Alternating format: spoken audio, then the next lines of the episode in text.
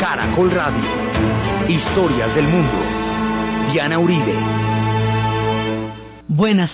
Les informamos a los oyentes de Caracol que quieran ponerse en contacto con los programas, llamar al 245-9706, 245-9706 o escribir a los emails de auribe arroba hotmail.com, de auribe arroba hotmail.com. Hoy vamos a ver a los mayas, una gran civilización en la selva.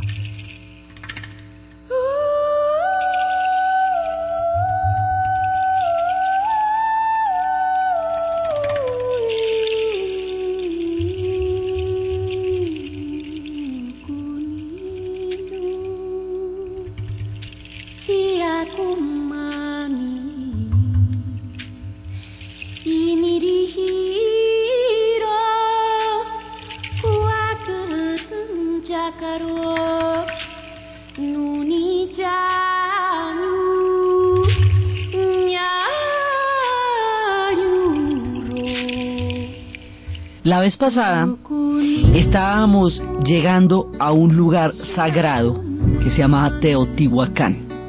Teotihuacán es el punto de partida de todo el universo cósmico, de los diferentes troncos de las civilizaciones del Valle de México, de todas las civilizaciones antiguas. Entonces allá es donde están el sol y la luna, de allá es Quetzalcoatl, el gran dios, allá es donde está resumida, digamos, toda la cosmovisión, esa es la ciudad umbral, la ciudad sagrada, la ciudad perfecta. Entonces habíamos visto que la matriz de los olmecas es la que va a generar todos los influjos civilizadores que van a salir de ahí en adelante. Y habíamos visto cómo eran los pueblos del maíz, del juego de la pelota, los pueblos de una cantidad de historias que ya estaban presentes en la época de los olmecas, como decíamos cuando hablábamos de los egipcios que desde el imperio antiguo, es decir, cuando hicieron, despuntaron al alba de la piedra y de los grandes monumentos, ya tenían todo el rollo en la cabeza listo, solo que se hizo visible en esa época con los olmecas pasaba lo mismo. Ellos ya tenían el maíz, la, ya la calabaza, el frijol, ya todo lo tenían. Y los demás pueblos van a tributar de ahí. Entonces habíamos visto todo un proceso, que los zapotecas, que los toltecas, habíamos visto un montón de combo y cómo se entrelazaban entre sí, cómo los centros de poder van cambiando de un lugar a otro y por eso es que es por todo el territorio que florecieron las grandes civilizaciones.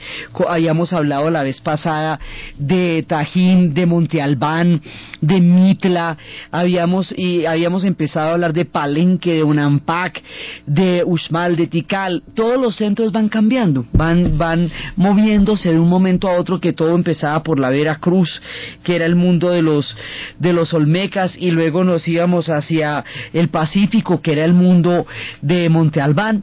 Bueno, todo este combo va forjando una gran civilización. Entonces hay dos familias, dos troncos históricos que en realidad son familias lingüísticas que salen ambas de Teotihuacán, pero cogen palados distintos. Entonces, hay un gran mundo que es el Mexica, que es de donde van a estar los aztecas, esta gente coge para arriba y va hacia el centro de México. Eventualmente van a fundar Tenochtitlán y van a tener toda una cantidad de historia que vamos a ver en su momento. Lo que llamamos mexicas es una familia lingüística, haga de cuenta como los bantú, que son una cantidad de tribus africanas del sur del África, que pero son una misma familia lingüística, o como los semitas, que no son conceptos raciales sino lingüísticos, porque los judíos y los árabes son semitas, entonces lo que los hace comunes en la lengua son lenguas semíticas. Bueno, pues estos son mexicas, tienen una lengua común. Y las lenguas van a preservarse, van a influir profundamente el español que hablan los mexicanos. Y su terminología y su manera de designar su universo está todavía muy está muy permeada por todo lo que fue el influjo de estas familias lingüísticas de donde ellos son originarios. Ese es un combo, ¿cierto? Ese combo coge para arriba. Y ese es el que va a llevar al Valle de México y ese es el que va a llevar a... Tenochtitlán, pero nosotros vamos a empezar por el otro. Hay otro combo que son los mayas, que también es una familia lingüística. Ellos tienen tierras altas y tierras bajas. Las tierras altas es lo que ellos llaman lo que hoy es Chiapas y las tierras bajas es Yucatán.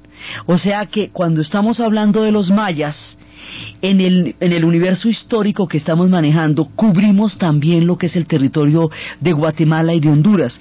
Acuérdense que la nación histórica de México no corresponde a los límites que tiene hoy, porque muchas cosas han pasado, estos dos países llegaron a ser estados naciones, se independizaron y crearon pueblos independientes que son después de que termina Yucatán, Guatemala y Honduras, eso es otra cosa hoy día, pero en nuestro relato es un mismo mundo, exactamente un mismo mundo que baja por toda la parte sur y cubre básicamente la península de Yucatán, es un epicentro importantísimo. Ese es el mundo maya. Ese mundo todavía está vivo.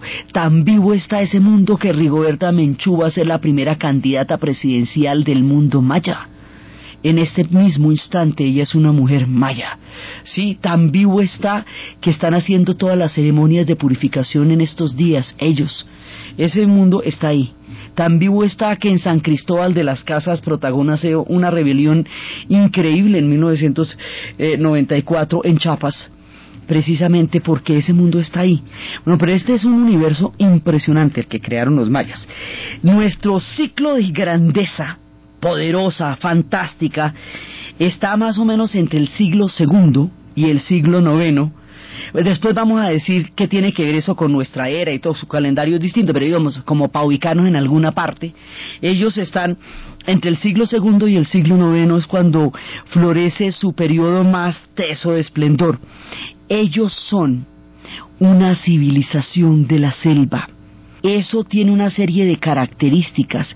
La única civilización así de poderosa que tenemos en mente que haya creado un imperio tan grande en la mitad de la selva es la de Angkor Wat, del reino Khmer de Cambodia, que esa es otra durísima, que hizo un templo que son cuatro días recorriendo eso, eso es una cosa impresionante. Pero estos son, digamos, son las únicas dos que tenemos en referencia de grandes imperios y civilizaciones en la selva, porque es que la selva, primero es muy difícil, la selva es un medio muy duro, la selva es un medio que deteriora en lugar de conservar los documentos, los monumentos. Fíjese que las arenas del desierto preservaron el mundo de los egipcios durante más de 19 siglos de silencio hasta que pudieron bajarlos y mirar qué era lo que había eh, debajo de las arenas. La selva no, la selva todo lo deteriora, la selva todo lo humedece. Entonces es muy difícil que se preserven en el tiempo cosas que el desierto sí favorece. Esta gente, los mayas, no, no digamos, en la selva no opera la rueda, porque pues no sirve la rueda. La selva tiene un terreno en el cual la rueda no, no logra prestar la utilidad que puede prestar en un valle como el del Tigris y el Éufrates, ¿ve? donde usted se moviliza en carruajes. En la selva vaya a meter un carruaje para que vea cómo se le queda ahí entre el barro. Entonces tampoco. Ellos no tenían el metal, ellos tenían solamente la piedra volcánica. Y de la piedra volcánica era que la tallaban y ahí era donde sacaban la famosa obsidiana, que era donde hacían los puñales. Pero imagínense hacer una civilización como la que hicieron solamente con piedra volcánica. No tenían metal para hacer los utensilios. Entonces, imagina eso. Digamos, dadas las características que tenían, ahora ellos no tenían bestias de carga, tampoco. Las bestias de carga van a llegar mucho más adelante con los españoles cuando traigan las mulas y los caballos. Y los que sí tenían estaban muy lejos, que eran los incas que tenían las, las llamas, que no son propiamente bestias de carga, pero que sí podrían prestar esta utilidad. Estos no la tenían, tenían era perros, o sea, compadres, porque eran muy amigos de ellos. Sí, pero usted a un perro no le puede echar un bulto de nada. Entonces, sin rueda, sin bestias de carga, en la selva, sin metal, esta gente va a ser una civilización colosal, absolutamente impresionante. Entonces, ellos empiezan con su, con su grandeza, con su cosmovisión. Esta gente es contemporánea el tiempo en que ellos florecen es el tiempo en que Roma está decayendo, es el tiempo en que cuando ellos están terminando su ciclo de expansión y de, y de florecimiento, los vikingos están empezando a lanzar las primeras oleadas sobre Europa. Nuestros pueblos vikingos que recién habíamos visto, ellos son contemporáneos de las grandes civilizaciones, solo que nadie los había ubicado dentro de ese mismo espectro mundial. También son tan contemporáneos de los reinos de Angkor que estuvieron floreciendo, son contemporáneos de muchos pueblos. Europa estaba en lo que llaman la Edad Media en el momento en que esta gente conocía el cero, la cosmovisión, las, eh, donde tenían sus propios eh, zodiacos, donde tenían toda su mirada del mundo. Entonces, esta gente empieza a desarrollar semejante civilización tan poderosa en, una, en un lugar tan, eh, tan difícil como es el lugar de la selva. Van a desarrollar la cultura del maíz. Entonces, bueno, vamos a cultivar el maíz en la selva. Póngame usted a pensar eso. Eso es lo que significa crear una agricultura en un medio como la selva, porque si una cosa es hacerlo en un valle, que está ahí puesto y otra cosa es hacerlo en la selva. Todas estas zonas son selváticas. Hoy México no es tan selvático como estamos contándolo en nuestra historia, pero mucha de esa selva se ha perdido. Todavía queda la candona, las selvas de la Candona desde, donde habla en Chiapas, pero toda la zona de Yucatán, muchas muchas zonas de la selva se ha perdido actualmente. En aquella época todo estaba rodeado por la selva y era el, lo que nos mostraba toda la cosmovisión de ellos. Ahí en esa selva es donde ellos van a crear la agricultura. Y van a hacer, la, la influencia es olmeca, pero cada uno la va a hacer de su propia manera. Entonces hacen la agricultura y hay una medida de la tierra que es un lote que ellos lo llaman milpa. Milpa significa lote, eso hay canciones y hay un montón de historias de las milpas. Entonces, en la milpa era donde ellos sembraban el frijol, el maíz y la calabaza. Rotaban el cultivo. en, esta milpa sembraban hoy maíz, dentro de, después dentro de un ratico calabaza, después dentro de un ratico frijol, para no agotar la tierra como se hace hoy día. Exactamente. Entonces, ellos están haciendo la agricultura en un complejo, en un ecosistema muy complejo y muy delicado que es el ecosistema de la selva, que tiene mucha más gracia que inventársela en un valle. Entonces ahí ya tenían el frijol, el maíz y la calabaza, lo que mucho tiempo más adelante llamarían la, la Santísima Trinidad. Entonces ellos empiezan a tener los soles, ellos tienen cuatro soles, los aztecas tienen cinco soles. Cada uno de estos soles dura, eh, es, un, es un tiempo que va a durar y que luego desaparece. Ellos tienen permanentemente las preguntas de eh, siempre están sobre la idea de que desaparece un sol y entonces desaparece un mundo y luego aparece otro sol y aparece otro mundo entonces sus ciclos de destrucción son frecuentes y son continuos. Eso da una mirada del mundo muy diferente, teniendo en cuenta que este es un sol que se va a destruir, ¿ve? Y después viene otro sol. Y, y sigue, pero este de aquí se va a destruir y usted puede, usted también va, a morir en este sol. Entonces, sus ciclos están dados por visiones catastróficas porque pues sus ciclos se van destruyendo. Entonces, ellos tienen ciclos de esplendor, de decadencia, de integración, de fragmentación, de alianzas, de hegemonías. Son como ciudades-estados.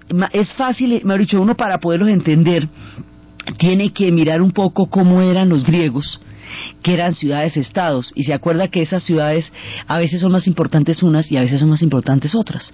A veces, por ejemplo, que Tebas, otros días que Atenas, otros días que Esparta. Bueno, aquí pasa lo mismo. Hay ciclos de decadencia, hay ciudades que, que se hacen más importantes en un momento y otras que se hacen menos importantes en otro momento.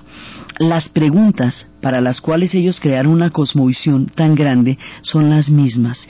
¿Quiénes son ellos? ¿De dónde vienen? ¿Para dónde vamos? Y para responder el problema del cosmos y de los dioses, inventaron uno de los sistemas matemáticos más complejos para poder entender lo que todos los humanos en todas las épocas y todas las civilizaciones se preguntan, y es de dónde venimos, para dónde vamos y cuál es el sentido de la vida. Ellos también lo tenían preguntándoselo allá en las profundas selvas donde crearon las colosales pirámides.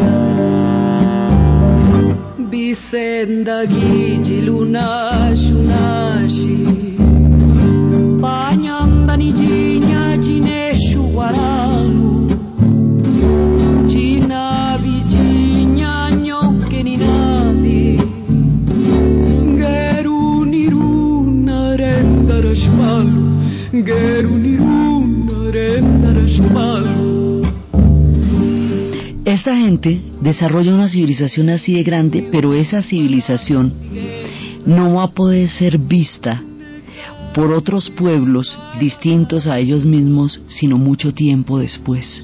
O sea, todo este universo tan grande va a permanecer oculto. Primero, porque ellos van a tener un cataclismo enorme en el siglo IX y luego van a tener otro cataclismo gigantesco en el siglo XVI, cuando entren en colisión con los españoles, los que quedaban, porque es que hay unos originales que ya no están. Para la época en que llegan los españoles hay unos que ya no están, están otros en ese momento, y esos son los que van a tener el, el cataclismo del siglo XVI, pero en el siglo IX ya había habido un cataclismo y ya se habían desocupado las ciudades. Estas ciudades las desocupan con estas pirámides tan formidables, con todo este sistema eh, cósmico que tienen, las desocupaban de repente, ¿ve? Entonces era que llegaba un ciclo de esos y se iban, pero nadie sabía exactamente cómo era que eran esos ciclos.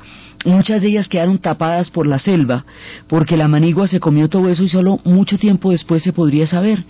Entonces, en el momento en que entran en contacto con la civilización maya, en lo que estaba la civilización maya, porque la, primera oleada fantástica no está en el momento de los españoles, sino son otros, los que descendientes también, pero son otros los que están allá.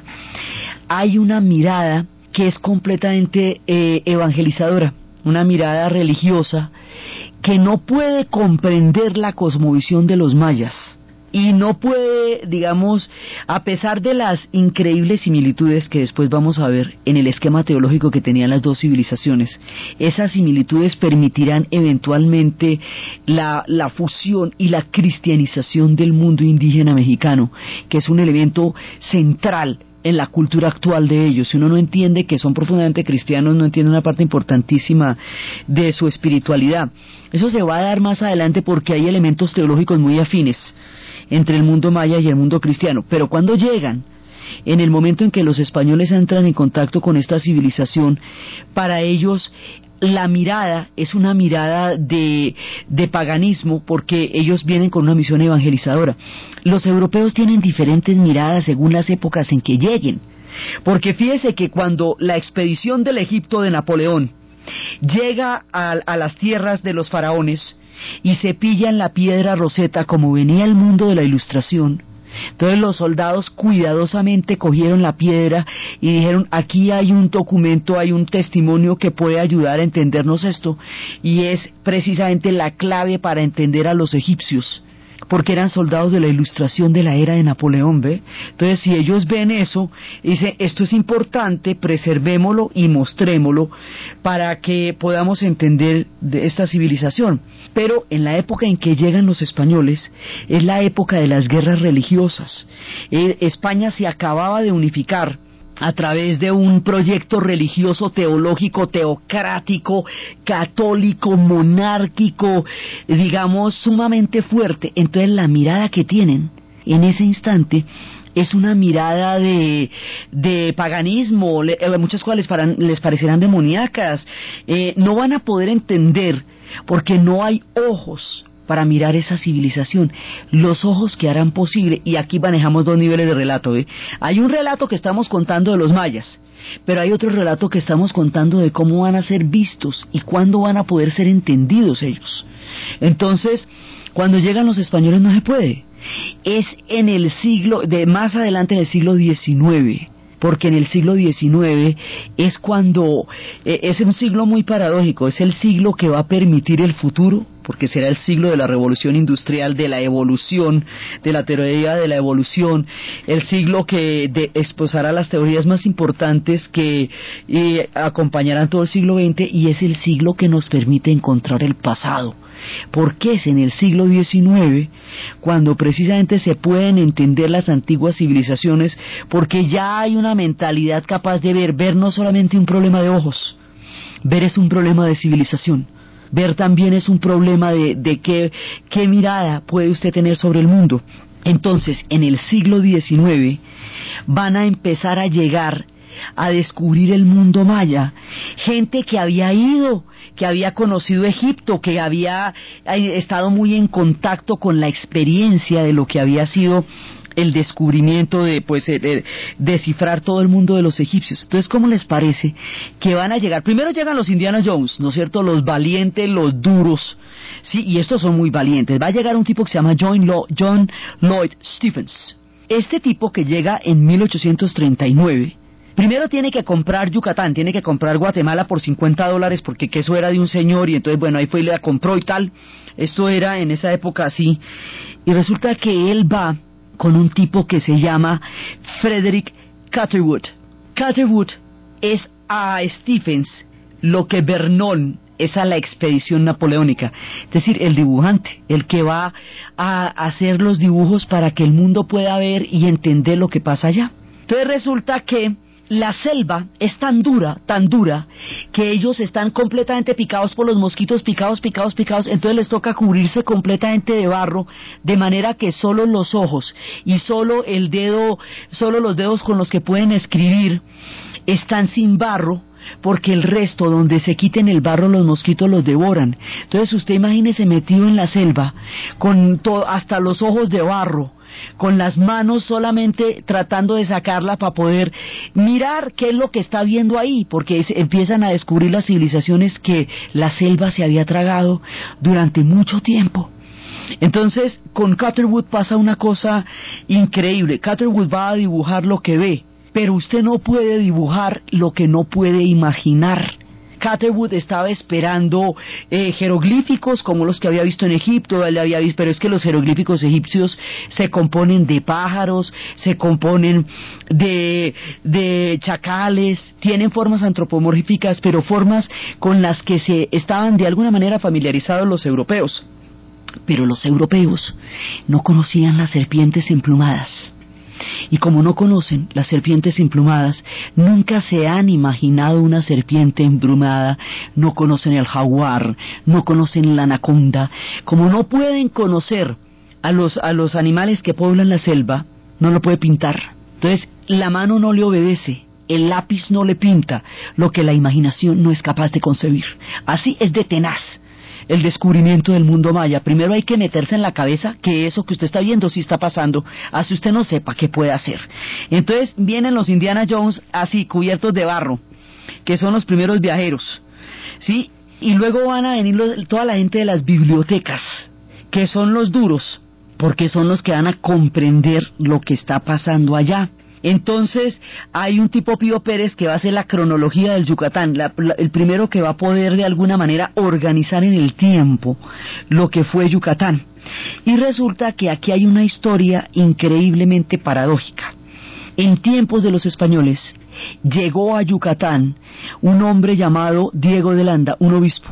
Diego de Landa quemó miles y miles de códices mayas porque consideraba que esa cultura era demoníaca, porque tenía la mirada del siglo XVI, que era una mirada teocrática en donde cualquier otra realidad que no fuera aquella que ellos venían a traían por dentro era necesariamente pagana y demoníaca y esto digamos en contacto con los sacrificios esto lo, no lo van a entender y van a considerarlo demoníaco. Este tipo destruye una parte fundamental de la herencia maya. Entonces lo van a llamar a cuentas y le van a decir que por qué hizo eso. Entonces mire la paradoja del destino. Este tipo va a escribir toda una defensa de por qué él destruyó el mundo de los códices mayas. Y en su defensa va a describir para contar que él que lo que pasa es que a él le parecían demoníacos y lo que pasa es que a él le parecían paganos y todo eso, cuenta cómo eran quiénes eran, qué hacían, ¿sí me entiende? Dónde andaban. Y entonces termina siendo un cronista involuntario del mundo que él ayudó a destruir. Pero la paradoja del destino es que ese libro que se llama Relación de las Cosas de Yucatán, Defensa, que es la defensa de él, va a durar tres siglos en el olvido, totalmente sepultado, nadie vuelve a saber de él y de pronto un clérigo de esos detectives de biblioteca, porque la gente de las bibliotecas también se ha pillado el mundo desde allá y entre los papelitos, un francés que se llama Charles Etienne Brassier de Bourbon, este tipo es un clérigo, y por allá saca las historias de Yucatán. Y entonces empieza a mirarlas. Y empieza sobre la sobre la obra de Diego de Holanda el tipo empieza a mirarlas y al mirarlas empieza a entenderlas y ese entendimiento es el que nos permite conocer por primera vez el mundo de Yucatán. Entonces, es pero tres siglos después es lo que nos va a permitir la, la versión de Diego de Landa cuando la coge ya este francés la puede empezar a descifrar y es donde luego viene el trabajo de descifrar qué es lo que están diciendo ahí va a haber una historia que la va a escribir un ciego que se llama Historia de la Conquista de México. Ese ciego es un académico de la Universidad de Harvard y ese se llama Prescott. Y es un tipo que va a... todo el tiempo le están leyendo, le están leyendo, le están leyendo. Y mientras le están leyendo, el hombre se va imaginando el mundo maya y él va a deducir después lo veremos cómo, él va a deducir en su ceguera la existencia de Teotihuacán. A partir de lo que le van contando, el tipo dice, ahí hay una ciudad. Después vamos a ver por qué es que él deduce eso solamente sobre las crónicas de lo que le están leyendo en la oscuridad de su impresionante lucidez. Entonces está por un lado este Prescott, está por el otro lado Etienne con las cosas de Diego de Landa, ¿sí? Y el párroco es el que va a poder traducir. A partir de eso van a poder traducir los códices, van a, van a poder entender qué son los códices. Entonces, la, finalmente la relación de Diego de Landa termina siendo como la especie de piedra roseta, involuntariamente al narrar cuál fue el mundo que destruyó, hizo posible que se pudieran describir sus, eh, descifrar sus escrituras, las claves de las escrituras. Entonces, esas claves se van a traducir en códices. Entonces, por un lado, esto, digamos, es todo el conjunto de cosas que están pasando para que se entienda cuál era el universo maya. Por un lado, un párroco va a traducir el Popol Vuh, la va a poder traducir de la lengua maya y del francés primero del francés y luego al alemán, que lo va a traducir Karl Schroeder. ¿Cómo? Porque es que el Popol Vuh, que es el libro sagrado, ese no es originalmente escrito en la época de los mayas, sino tiempo después. Eh, un maya ya converso, ya cristianizado, va contando lo que fue la cosmovisión de los mayas. O sea, eso se escribe a tanta distancia de los mayas originales como los evangelios se escribieron tiempo después. Entonces, el Popol Vuh ya es una versión que va a ser un maya de lo que eran las antiguas tradiciones. Pero hay unos libros y ese es el que van a traducir, Etienne lo traduce al francés y Karl Schroeder lo va a traducir al alemán y así es que se va a poder entender. Pero resulta que a través de Diego de Landa lo que se descubre es el códice. Entonces, ¿qué es el códice maya? Los códices mayas son documentos hechos de cortezas de los árboles. Estas cortezas de los árboles, de ahí se sacaban unas especies de papeles, pero no son del papiro, ni son del pergamino, sino que son de la, de la corteza de los árboles. Eso se doblaba y ahí era que se escribía, como ellos tenían un sistema tan impresionante de escritura, entonces esos son los códices. Quedaban poquitos, porque no digo que no le digo que Diego de Landa destruyó un montón, pero entre los que dejó y haciendo la historia de por qué es que los destruyó, hizo posible que los descifraran. Entonces esa es como la mayor paradoja, porque eso es lo que, lo que él está haciendo. La versión de, de, que llevan al cine de, del mundo maya parece ser la versión de Diego de Landa, es, es basado en la versión de Diego de Landa, o sea, la, la, versión de Mel Gibson es la de Diego de Landa, que es una versión profundamente religiosa de un hombre que trata de, de salvar la familia de un sacrificio, porque eso ya es un problema de Mel Gibson, que en todas las películas le amenazan la familia desde Mad Max, ¿sí? Entonces el hombre, pero se basa en Diego de Landa y tiene la misma visión, que es una visión fanática, totalmente fanática, desde una perspectiva solamente religiosa en un sentido. Entonces resulta que estos códices los pueden empezar a descifrar y hay tres códices que son los que van a, a partir de los cuales se va a entender el mundo maya. El códice de Madrid, el códice de Dresden y el códice de París porque cada uno se va llevando eh, a, estudiar estos códices para poderlos descifrar. El de Dresden quedó terriblemente destruido después del bombardeo de la ciudad en la Segunda Guerra Mundial. Acuérdese que Dresden fue una ciudad que terminando la Segunda Guerra Mundial la incendiaron y la carbonizaron. Ahí murieron 320 mil personas porque incendiaron los aliados primero las estaciones de gasolina y luego las estaciones de bomberos y la ciudad se calcinó. En la tragedia que sepultó eh, en llamas, que ardió en llamas a Dresden, ahí se pierde severamente uno de los códigos mayas. ¿Qué les ha pasado a los códices de todo? Quedan las copias, pero los originales no.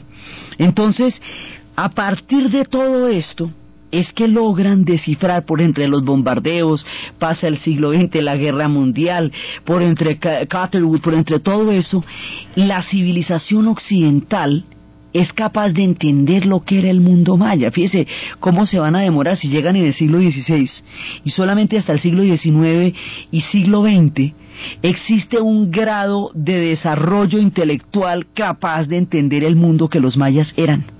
Sí, o sea, así eran de tenaces, que para poderlos entender, por ejemplo, ya la civilización occidental tendría que haber entendido el concepto del cero, porque si no tenían el cero no podían entender sus calendarios. Entonces los hombres del siglo XIX sí conocen el cero y ya pueden empezar a entenderlos. Y una vez que empiezan a entender los calendarios, ¿qué fue lo que encontraron? Las cosas más sorprendentes.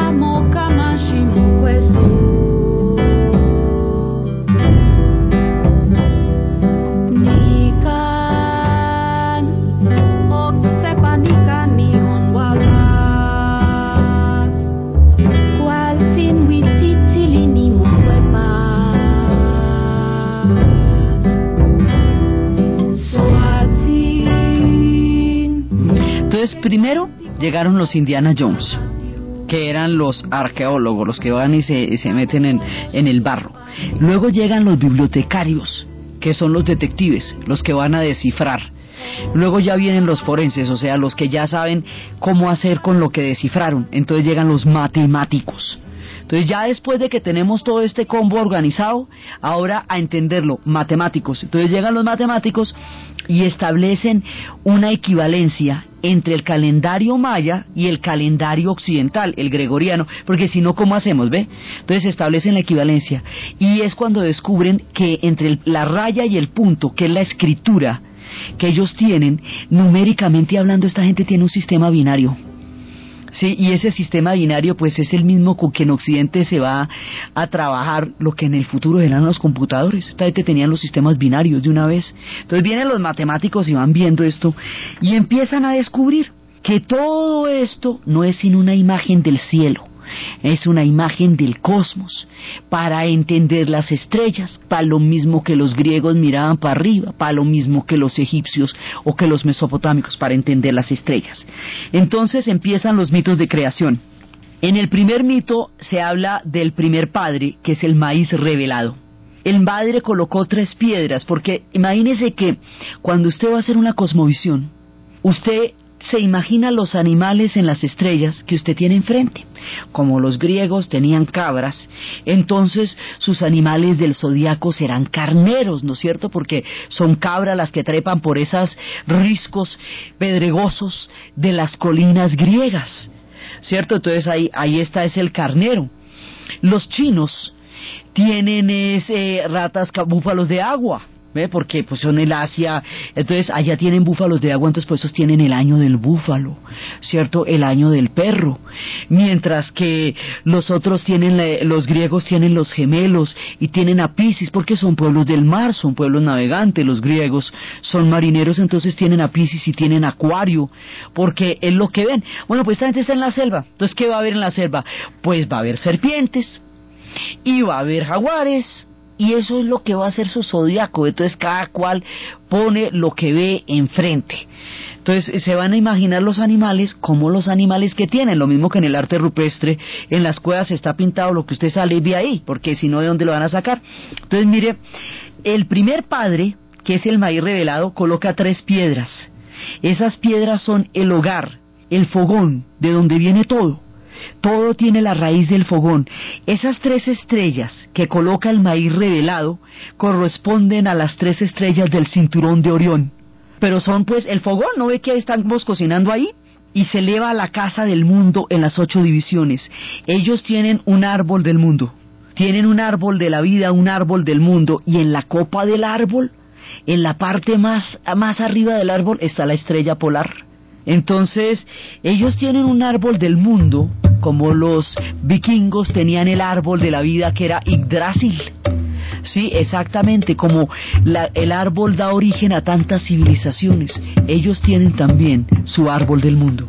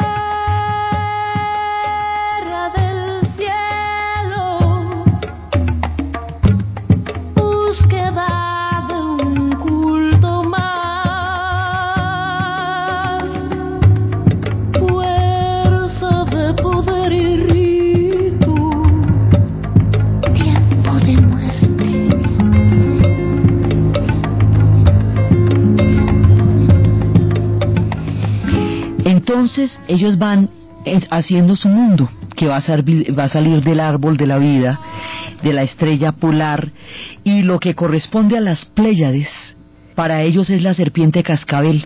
Ellos tienen serpientes de huesos blancos y tienen el lugar del sueño negro y el árbol del mundo, la manera como se ha llamado ese humo blanco que va rodeando el árbol del mundo, es la Vía Láctea, es el camino blanco. La Vía Láctea es el camino blanco, el camino del temor reverente, el primer árbol precioso, el árbol del cielo, la, la, plataforma del cielo.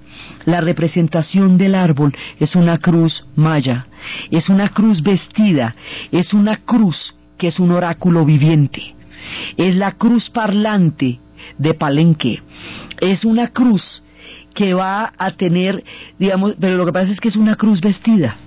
Entonces para ellos ese árbol, el árbol cósmico, el árbol del mundo, este árbol del que Lila Downs, que es la que nos está acompañando musicalmente en este programa, con lengua nahual, con lengua zapoteca, nos está contando de cómo este árbol sale la vida, de cómo este árbol sale la creación. Este árbol está representado en el mundo maya con una cruz y es una cruz parlante, un oráculo viviente, y es una cruz vestida. Esto será uno de los elementos que hará posible la cristianización del mundo maya. Esa cristianización, después lo vamos a ver, es profunda. O sea, no es un sincretismo solamente de equivalencias, sino es un significado espiritual muy profundo que se va a dar entre una y otra teología que hace que el, la cristianización de los mexicanos vaya a ser un, un suceso espiritual de una profundidad impresionante porque su mundo lo era Entonces, cada una de las imágenes va generando todo el cielo y van creando todo este concepto. Ellos tienen este concepto de creación y de destrucción que es importantísimo porque determina de dónde vienen y por qué se van. Como ellos se van, muchas veces se fueron y tenían una civilización tan avanzada, por eso era que decían que si se los llevaron los extraterrestres, que se vinieron un ratico, que si bajaron la nave espacial y echaron el cuento y luego se fueron, porque sus soles se destruyen y sus ciclos de, de creación se van. Entonces, ellos van creando los soles. En la primera creación, los animales parloteaban, aullaban, pero no podían pronunciar los nombres de los creadores. Entonces a los dioses no les pareció chévere eso. Entonces los van a llevar a la selva. Allá los van a dejar confinados porque, porque no pueden hacer sino sonidos que no llevan el nombre de los dioses. Segunda creación. Vamos a hacer unos hombres, pero entonces al principio los hacen de lodo. Entonces se desmoronan, están maleables, nada. Bueno, entonces volvámoslo a intentar, hagámoslos de madera. Los hacen de madera, pero les quedan rígidos. No tienen sentimientos, no se preocupan por ningún otro ser, no ni siquiera se dan cuenta de lo valiosos que son los animales. Entonces los creadores envían un diluvio y destruyen eso. O sea, esa, ese modelito no. Luego los van a transformar en monos, óigase bien, en monos. Y estos son la creación previa. El mono es la creación previa de lo que van a ser los hombres en, el, en, el, en la cosmovisión de los mayas, o sea, los primates. Cualquier Darwin ahí, mira tú. Entonces, eso es la creación previa. Tercera. Pero luego ya empiezan a, a crearlo ya como es y crean los dos gemelos. En eso se parecen a un mito de los egipcios, que decía que primero crearon, hicieron un hombre de masa, bien bonito, lo metieron al horno y lo sacaron antes de tiempo, les quedó crudo y era el origen de los hombres blancos. Luego hicieron otro y lo metieron al horno y les quemó y era el origen de los pueblos negros. Y luego hicieron uno que les quedó perfecto y era el color cobrizo de la raza de los egipcios. Entonces estos también tienen varios experimentos en los cuales al fin les salen los que son. Los que son son dioses gemelos, hijos del maíz. Esos dioses gemelos empiezan a jugar a la pelota. Los hijos del maíz juegan a la pelota y al jugar a la pelota perturban a los señores de la muerte. Y entonces los señores de la muerte, perturbados por el juego de la pelota, salen a jugar y les hacen un montón de trampas y los matan. Y además, dicho, juego sucio. Eso, esto está desde el principio de los tiempos y hasta los dioses hacen trampa. Entonces, los señores de la muerte, ¿por qué los señores de la muerte les van a ganar? Porque en últimas, la muerte siempre gana, ¿ve? O sea, es una partida que está perdida. Lo que usted puede es, es sacrificarse, lo que usted puede es sacarle atajos, pero la muerte va a ganar. Por eso los señores de la muerte siempre van a ganar el juego de la pelota. Y usted lo único que puede hacer es, es eh, hacerle correrías a eso. Entonces, a los gemelos, porque estos son naturalizas duales, a estos gemelos, uno de ellos lo matan y lo decapitan. Y dejan la cabeza por ahí. La hija de uno de los señores de la muerte va a encontrar la calavera y la calavera le escupe la palma a la niña, a la muchacha, y la fecunda. Entonces ella tiene que huir hacia el mundo de la gente. Esa muchacha se llama sangre. Y va a tener otros dos gemelos, porque ellos tienen un mundo dual. Entonces la sangre va a ser importantísima porque la sangre es la vida. La sangre, dar sangre es dar vida para ellos. Entonces tiene otros dos gemelos, pero los gemelos van a crecer sin conocer el juego de la pelota, porque por eso era que habían muerto los padres, ¿se acuerda? Entonces un día van a capturar a una rata en una milpa, y la rata, a cambio de su libertad, le revela dónde queda, qué es el juego de la pelota, y además, Fuera de quedar libre, se atribuye, mediante la revelación del juego de la pelota, el derecho a roer para siempre el maíz, que es un derecho sagrado de las ratas. Entonces, vuelven y se pillan el juego de la pelota, pero el juego de la pelota no es un deporte, es un rito sagrado, es un juego con la muerte, es un enfrentamiento entre la vida y la muerte. Eventualmente la muerte va a ganar, ya lo sabemos, pero usted lo que puede, a veces usted le puede ganar a la muerte si usted se autosacrifica si usted se sacrifica y muere, renace y así la derrota. Entonces, al, al sacrificarse usted, morir y renacer y de esa manera derrotar la muerte, mucho más adelante cuando se encuentren con un Dios que se sacrificó por todos, murió y resucitó, eso lo van a entender, porque era lo que pasaba después del juego de la pelota, ¿ve? Entonces hay elementos espirituales muy profundos que van a permitir que estos dos mundos se encuentren en la espiritualidad del México que hoy es ese pueblo. Entonces, ellos están en el juego, pero estos juegos son importantísimos y, y están, en, están sometidos a todas las pruebas. Cada vez que están jugando un prueba de eso, una prueba de esas, hay de todo. Hay frío, hay, hay felinos. Bueno, las situaciones son terribles y hay que volver a renacer. Entonces ahí vienen también los sacrificios que permiten renacer y eventualmente derrotar a los dioses, a la, a la muerte mediante el renacimiento. Pero eso, todo esto sucede dentro de la tercera creación. En la tercera creación, por ejemplo, hay dioses como la guacamaya que se muere de la vanidad. Claro, si uno es guacamaya tiene que ser vanidosísimo. Entonces ella es la vanidad y la belleza. Y entonces también a ella, a ella la destruyen y vuelve a renacer por vanidosa, por picadita. Luego viene la cuarta creación, que son la gente del maíz y entonces es la gente del maíz blanco y amarillo y es la gente que viene de la primera montaña verdadera que es donde ellos consideran que está el ombligo del mundo, en la montaña verdadera, y moldean la carne y la sangre de la humanidad. Entonces, los primeros humanos vienen de la cuarta creación, de todo este montón de experimentos, y ya eran perfectos. Así, ahí sí les quedó, pero en forma eran perfectos. Pero entonces, como eran perfectos y tenían una visión impresionante y podían ver más allá de las montañas, no necesitaban a los dioses que es lo que siempre pasa. Entonces los dioses les quitaron la visión y los dejaron normalitos, o sea, porque si no, quedan muy tremendos. Entonces si quedan muy tremendos, los dioses no, no les quedan sirviendo. Entonces, de esa manera, ellos ya quedan en el mundo y todo esto queda representado en el juego de la pelota, en la danza de la creación, en la danza de la serpiente. Y estos humanos, como son todos hijos de pares de gemelos, son duales. Son buenos y son malos, como toda la naturaleza humana, como son los pueblos. Entonces, cuando la gente mira a los mayas en sus sacrificios, cuando se veía en sus sacrificios, era como cuando miraban a los hindúes solo a través de la diosa Kali, que es la diosa de la muerte, cuando el hinduismo es una cosa monumental, impresionante, y solo veían ese aspecto. Aquí solo veían los sacrificios y no la cosmovisión. Todos los pueblos son duales. Los pueblos que han creado las civilizaciones más altas de nuestra época se destrozaron en dos guerras mundiales. La barbarie de la muerte de una generación entera en las trincheras de la Primera Guerra Mundial, por nada, porque eso no satisfacía a los dioses. ¿No es eso una barbarie? Una barbarie de la peor. Ellos son duales como todas las naturalezas, como todas las culturas, y hay muchas formas de mirarlos. Entonces van creando esta cosmovisión y empiezan a hablar del alma. Hay un alma invisible, hay un alma inmortal y hay un alma mortal. El alma mortal es un alma gemela, es el alma que está con usted en el camino. A esa alma gemela la llamamos güey. Y por eso es que ellos dicen, ¿qué onda, güey? Sí, eso, o sea, güey es una expresión súper bonita, porque es una expresión de un alma gemela y viene de las cosmovisiones mayas, del comienzo de los tiempos. ¿O sí, güey? Entonces, ellos van creando toda esta cosmovisión y dentro de esta cosmovisión la sangre da la vida. Entonces, ese sacrificio, saca, eh, eh, en ofrendar su sangre, es una manera de entregar una parte de la vida. Y el sacrificio es para mantener el cosmos.